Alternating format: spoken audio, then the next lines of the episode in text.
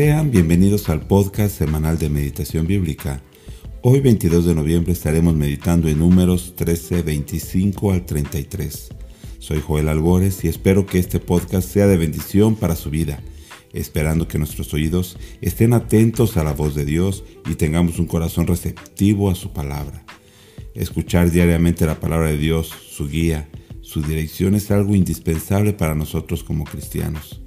A través de nuestro tiempo de comunión con Dios podemos conocer cómo es Dios y su voluntad para nosotros. Le invitamos a que cada día busquemos tener esa relación con Dios por medio de su palabra. El Ministerio de Meditación Bíblica produce materiales que le ayudarán en su vida devocional. Le invitamos a hacer uso de ellos y compartirlo con amigos y familiares. Reflexionaremos en números 13, 25 al 33 y leeré en nueva traducción viviente.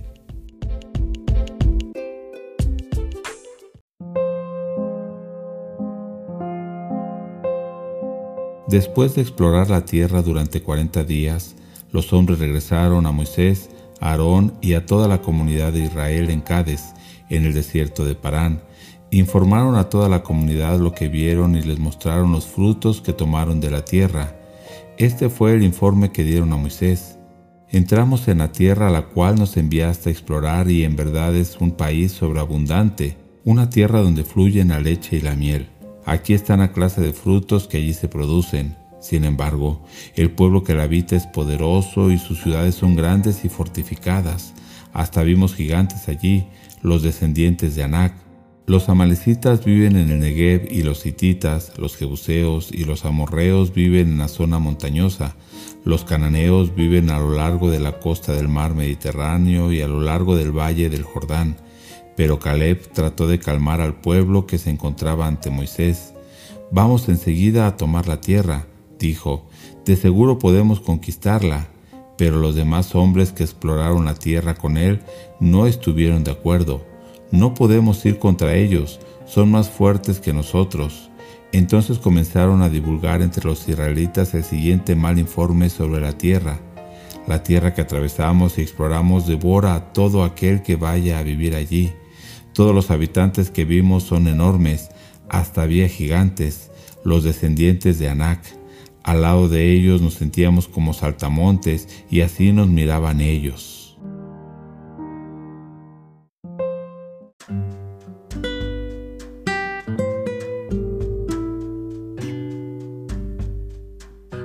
El capítulo 13 y 14 de Números son muy importantes, ya que aquí sucede algo que marcará a toda una generación del pueblo de Israel.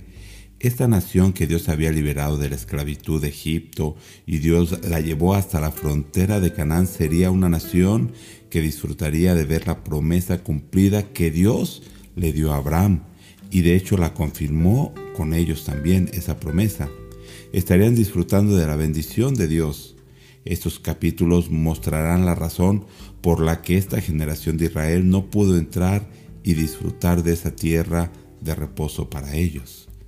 Habían llegado ya a la frontera de Canaán y enviaron a doce espías. Y estos versos nos dicen cuál fue el informe que dieron esos espías.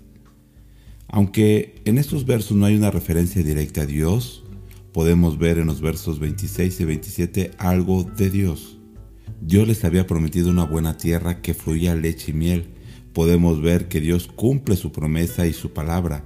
Podemos decir al 100%. Si Dios ha dicho algo, Él lo cumplirá.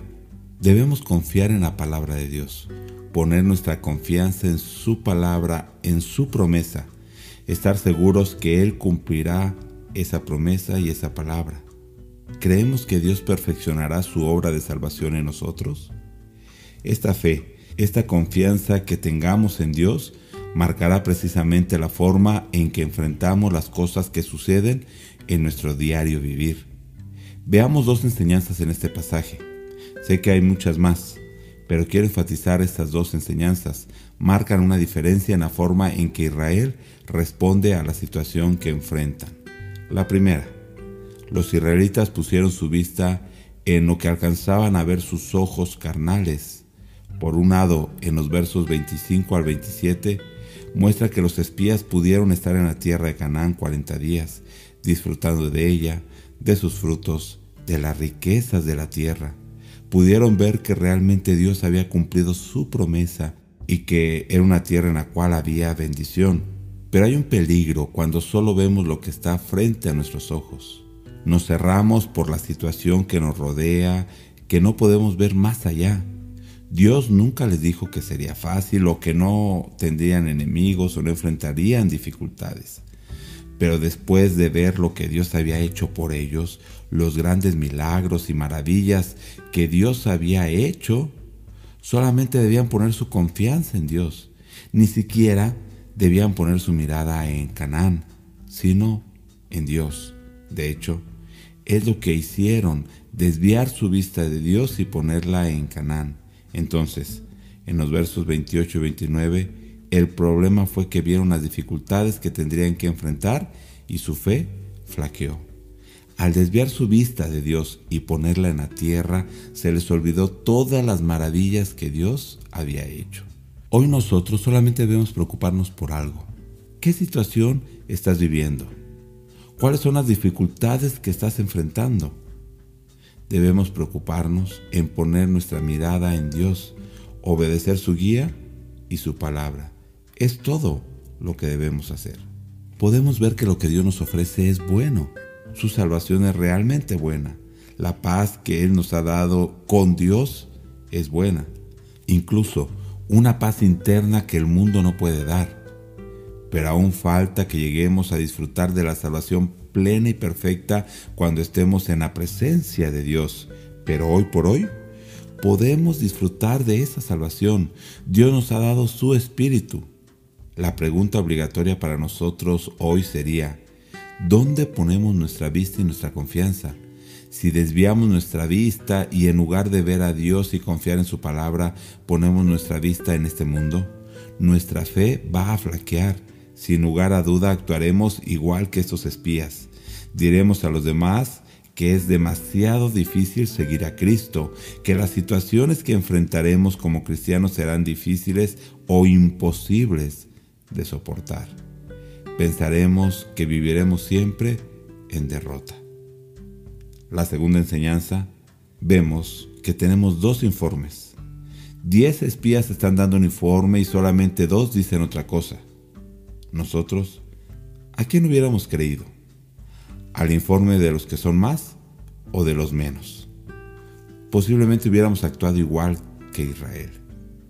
Pero quiero que veamos las dos voces, los dos informes. Todos los espías estaban de acuerdo en algo, que la tierra era buena. Pero en el verso 28 se divide la opinión. Diez de ellos dicen que no podrán poseer la tierra estos mismos en el verso 31 y 33 dicen, no podremos, somos débiles, la gente es gigante, la tierra traga a los que viven ahí, etc.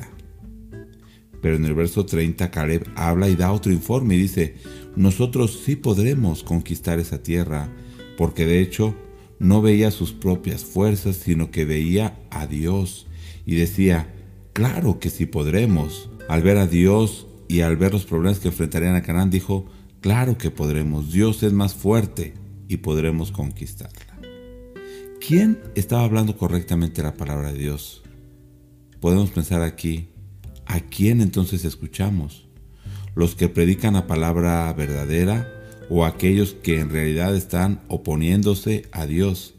Y es que hoy hay muchas voces y muchas enseñanzas, pero bien podríamos pensar que se resume en dos voces aquellos que enseñan correctamente la palabra de Dios, que hablan el verdadero evangelio, que en realidad son pocos, o aquellos que nos llevan a poner la mirada en las cosas de este mundo, que en realidad son muchos más. Aquellos que no enseñan correctamente la palabra de Dios, pero que nos gusta más porque nos dice lo que queremos escuchar.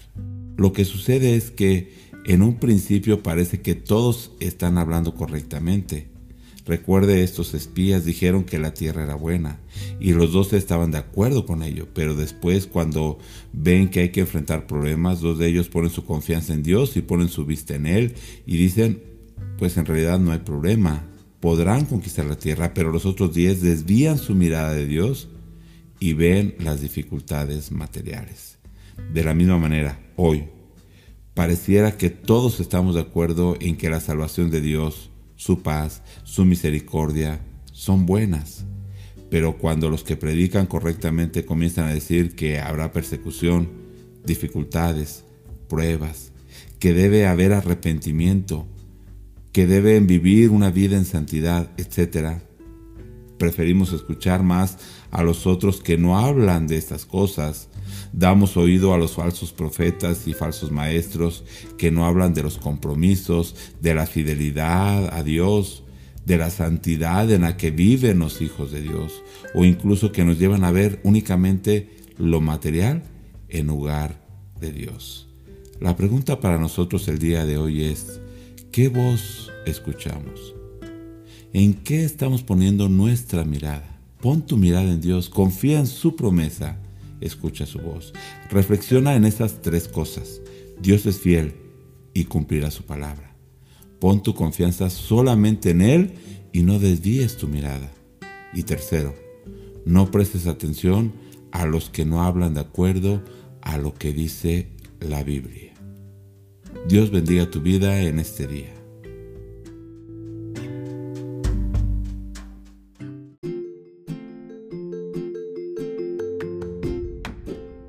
Ayúdenos compartiendo este podcast con familiares y amigos. Recuerde visitar nuestra página web www.meditacionbiblica.com. También puede visitar nuestras redes sociales y suscribirse a ellas. Instagram nos encuentra como Meditación Bíblica.